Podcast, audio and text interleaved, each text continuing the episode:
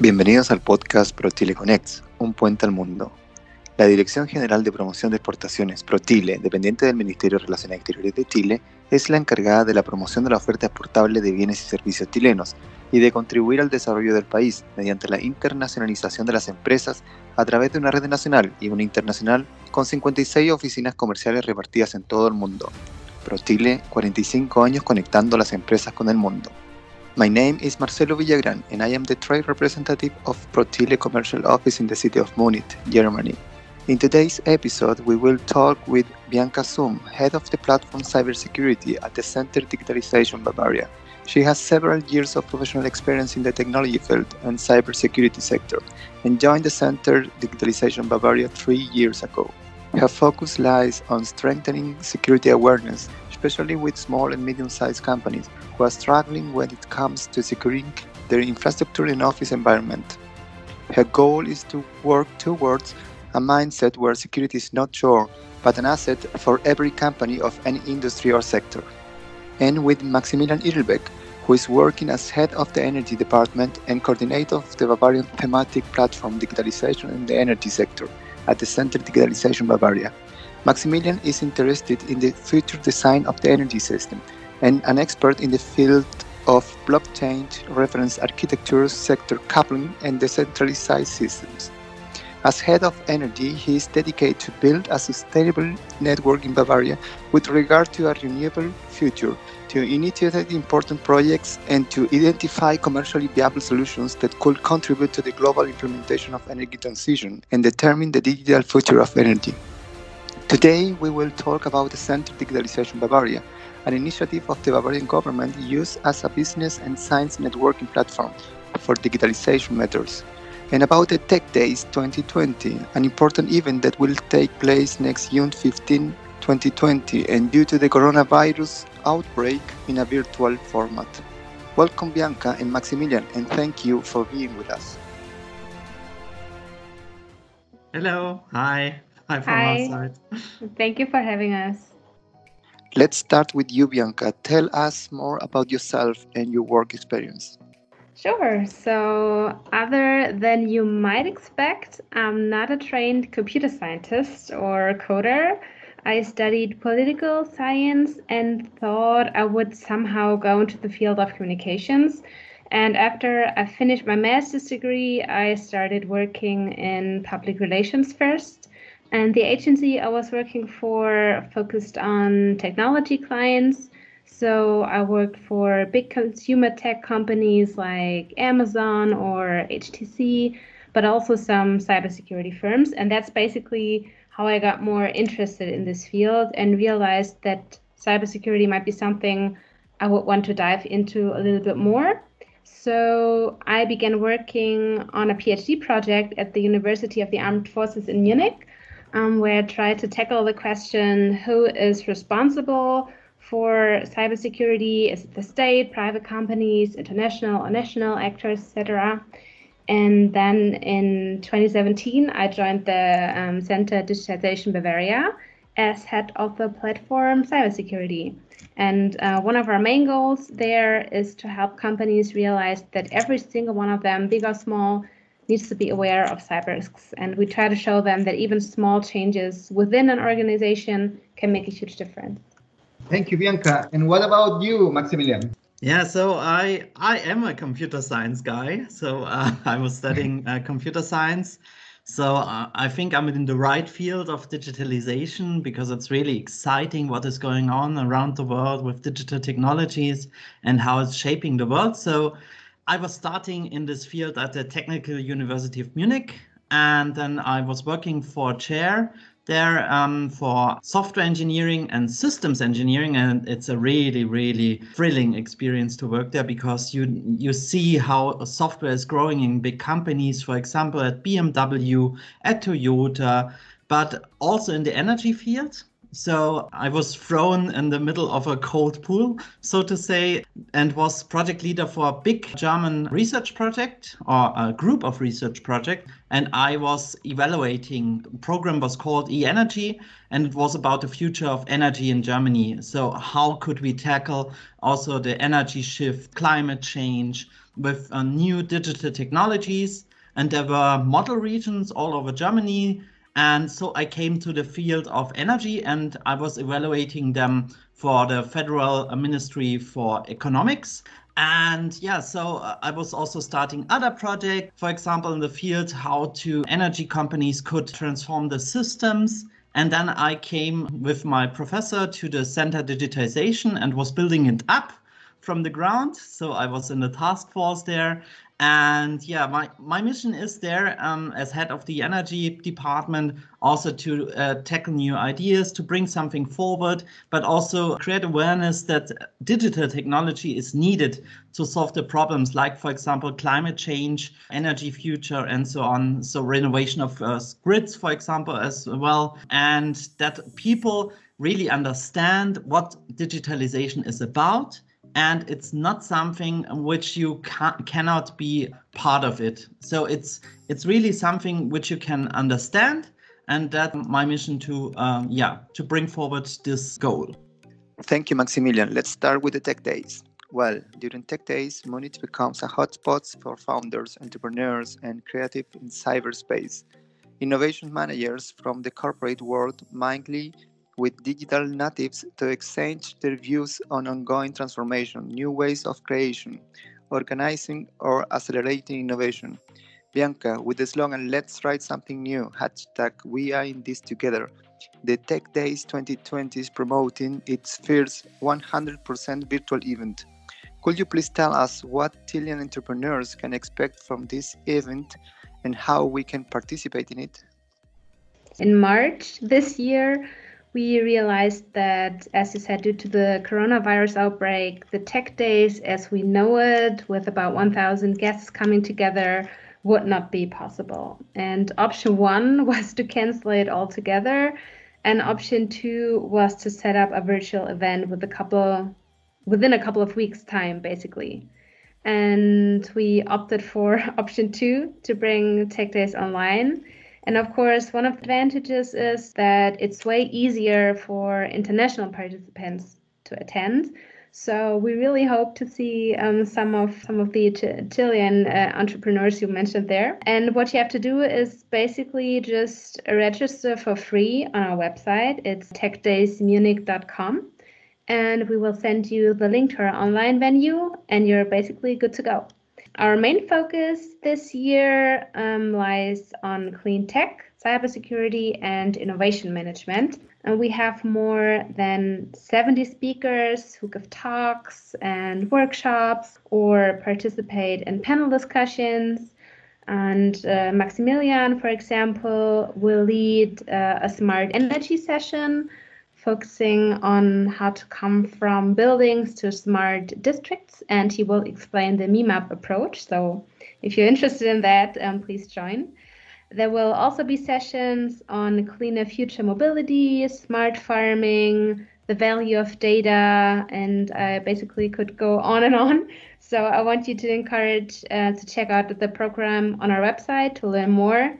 Of course, there will be plenty of options to network with other participants and speakers, and you can also check out uh, our online startup exhibition, which will be quite interesting.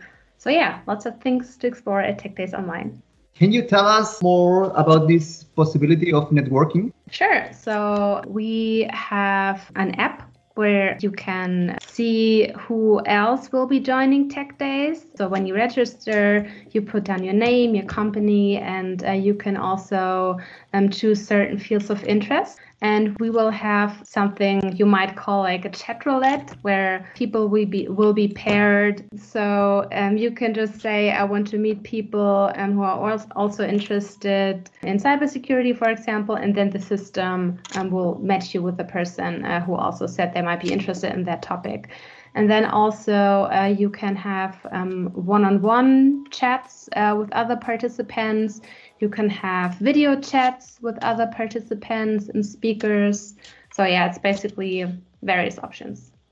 Maximilian, what can you tell us about this event? Of course, coronavirus uh, is a huge um, yeah burden for all of us.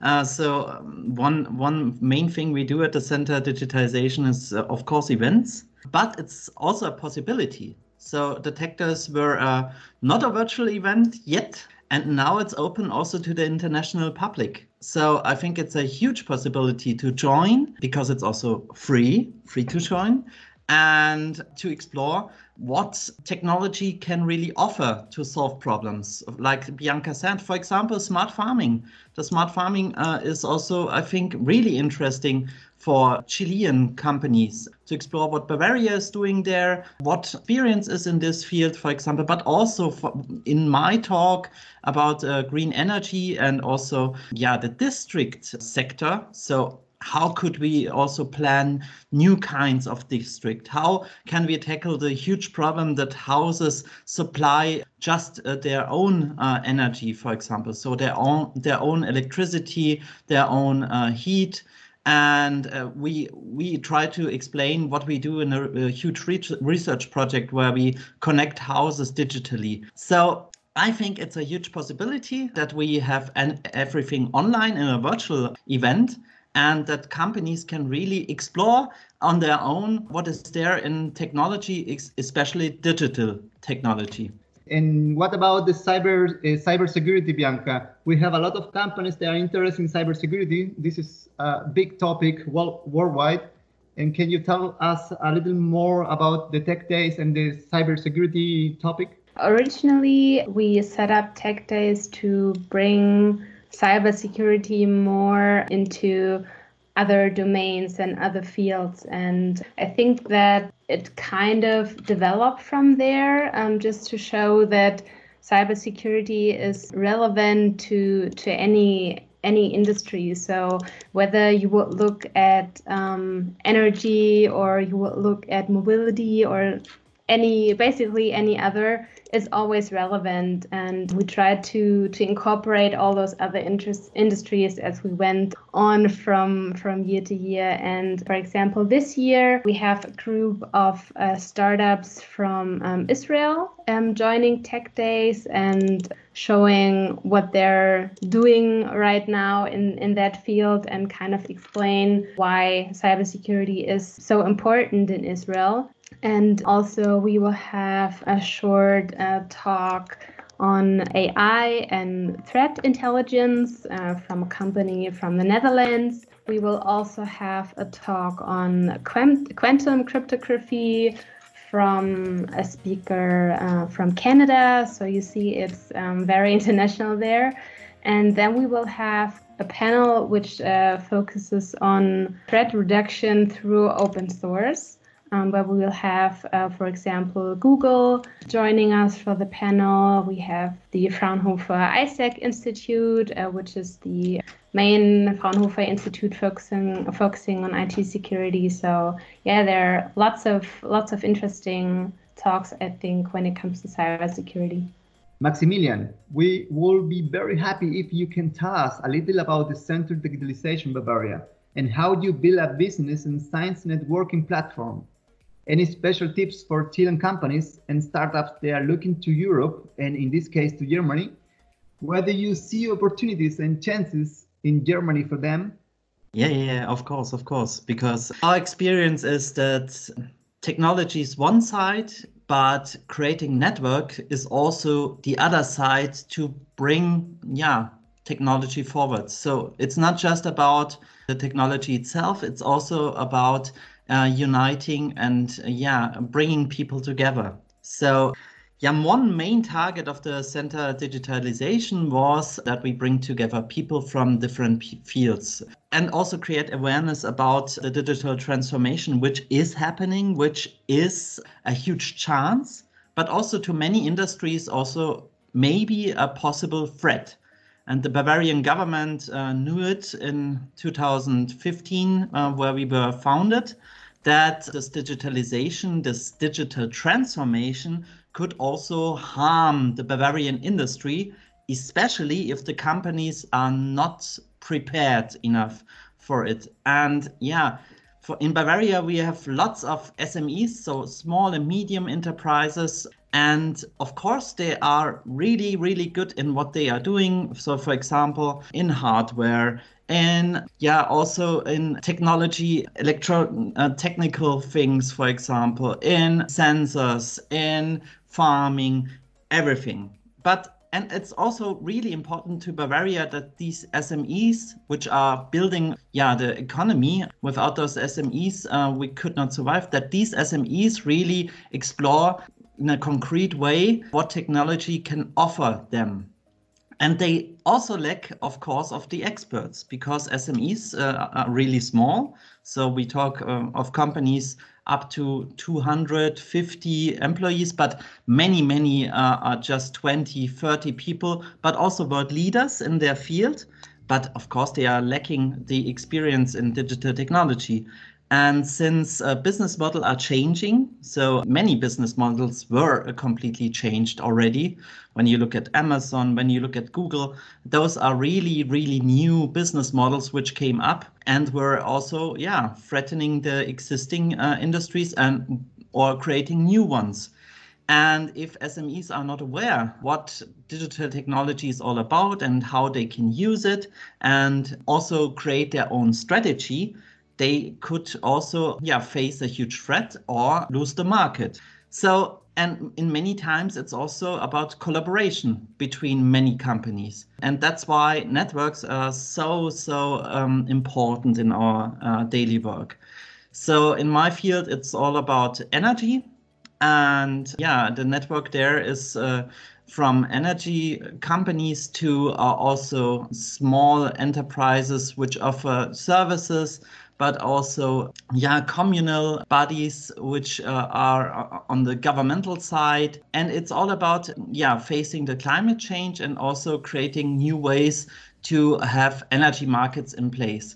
And it's really a small business uh, all over Bavaria because every city has their own enterprise which is uh, supplying them with energy for example. And it's about collaboration in the end. And also uh, exploring where they can create interfaces and also they can use technology together, building up platforms, creating new ideas, starting projects.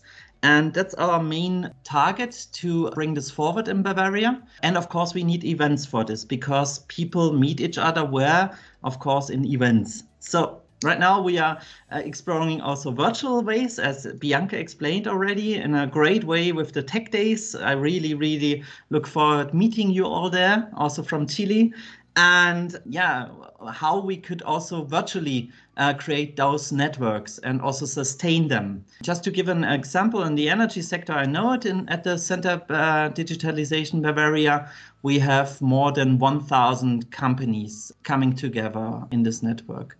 So I would also su suggest in uh, Chilean companies that they explore the possibilities there. I think Bavarian companies are really open-minded also for new contacts abroad and also in exchanging their experiences because that's also really important that you talk about what you have explored already, where you see where uh, markets are going, uh, which technological trends are there, and so on. But also to inform themselves about the possibilities which are there and also new technology coming up, for example, in Israel in the cybersecurity uh, sector. So I think it's a great way to create new networks and a huge possibility a huge opportunity to Chilean companies to participate in these kind of events from their homes and for free.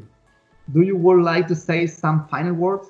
Yeah, I really look forward to meet also some Chilean representatives of companies, but also normal people at the Tech Days, but also at other events. You are free to join. And I think it's really important. We have so many problems at hand, which we face together in the same way as countries. So Chile, but also Bavaria, and also Germany and Europe, of course. And we really have to learn to work better together to solve those problems, like we see it uh, in Corona, where we, yeah, see that the world is facing this problem, and we need new solutions and creating links to other countries may be a good solution. And yeah, I hope that this link will be uh, strong and uh, thriving. I feel like we have similar challenges all around the world, and in working together, we might be able to, to face those challenges even better. And I really look forward to seeing or hearing or virtually meeting some Chilean entrepreneurs at Tech Days. Thank you very much, Bianca and Maximilian, for your time and appreciate your willingness to help and to all of you for listening to us. ProChile Connects, a bridge to the world, connecting companies to the world's most attractive markets.